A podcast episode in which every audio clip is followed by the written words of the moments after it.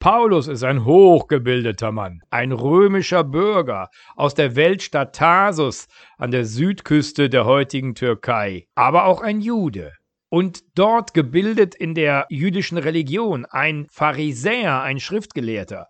Wenn er in Israel sich aufhält unter seinen jüdischen Geschwistern, nennt er sich Saulus. Wenn er in der griechisch-römischen Welt unterwegs ist, nennt er sich Paulus. Und eben diese beiden Namen zeigen sehr gut, dass er verwurzelt ist in beiden Welten.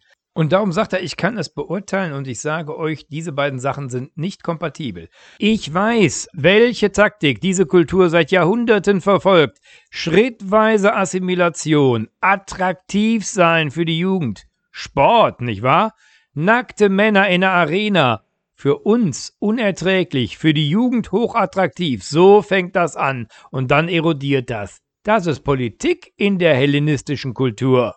Wir müssen zusammenhalten, mehr denn je, um den Glauben unserer Väter zu retten. Wir müssen die Torah minutiös beachten, kein Jota abweichen vom Gesetz unserer Väter. Nur dann wird der jüdische Glaube gegen diese griechisch-römische Kultur eine Chance haben. Dann hört er von diesem Jesus von Nazareth. Das ist ein Mann, der rumläuft und am Sabbat heilt und am Sabbat Körner in sich hineinstopft. Und wenn man ihn darauf anspricht, sagt er, der Sabbat ist für den Menschen da und nicht der Mensch für den Sabbat. Das ist genau dieser Geist, der unser Volk zu seinem Ende bringen wird, wenn der sich durchsetzt. Als man Jesus kreuzigt, ist Paulus zwar nicht beteiligt, aber sehr einverstanden damit. Aber es geht ja weiter. Seine Jünger und Jüngerinnen, die lassen sich da nicht belehren, die behaupten, er ist von den Toten auferstanden. Das muss man wirklich ausmerzen mit Stumpf und Stiel. Und er geht auch von Haustür zu Haustür und schmeißt die Leute aus ihren Häusern, wütet gegen die christliche Gemeinde. Bald ist sie in Jerusalem wirklich mundtot gemacht. Dann hört er, dass sich das schon ausgebreitet hat bis Damaskus. Auch da muss es ausgerottet werden. Er bricht auf. Kleiner Exkurs mal eben in unsere Schulzeit. Kevin und Nadine, die sich über Wochen und Monate immer stritten, ständig in Haaren hatten und auf einmal, puff, waren die ein Pärchen. Was, ihr beide? Natürlich. Die beiden waren sich nie egal. Da war immer Emotion. Und anstatt es Liebe zu nennen, nannten sie es Hass. Aber dann hat sich doch die Liebe durchgesetzt. So ähnlich stelle ich mir das bei Jesus und Paulus auch vor. Paulus hat gewütet gegen die Erkenntnis, dass er eigentlich zu diesem Jesus gehören will. Und irgendwann fällt er dann vom Pferd. Er kann so nicht mehr weitermachen. Und er ist blind, orientierungslos.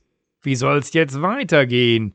Das passiert dem Paulus kurz vor den Toren von Damaskus. Was braucht der Mann? Andere Christen, die ihn auf Kurs bringen. Und schon geht der Engel des Herrn zu Hananias, dem Gemeindevorsteher der christlichen Gemeinde in Damaskus, und sagt: Hananias, gute Nachrichten.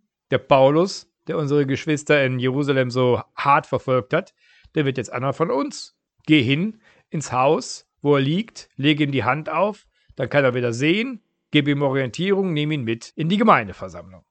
So passiert es, und Hananias kommt rein und sagt, das ist Paulus. Und die Gemeindeversammlung schreit, Hilfe, unser stärkster Feind! Hananias ist ein Verräter und hat ihn mitgebracht. Nein, Moment mal, Moment mal, sagt Hananias, genau umgekehrt. Nein, nein, wir sind verloren. Also, irgendwie stelle ich mir das so vor. Also, bis sie das kapieren, Mensch, das ist jetzt wirklich auf unserer Seite. Ja, aber dann geht's auch schon bald los, so schreibt es auch in der Apostelgeschichte. Schon am nächsten Tag geht der Paulus los und fängt an zu argumentieren mit seinem ganzen geballten Wissen über die heiligen Schriften, über die Torah, über die griechisch-römische Kultur. Fängt der an da mit einer Energie. Wahnsinn. Das ist eine wirklich scharf geschliffene Waffe der frühen Christenheit, dieser Mann. Von dem werden wir noch eine Menge hören. Der wird noch eine Menge bewegen. Wird wohl ein paar Folgen noch gehen.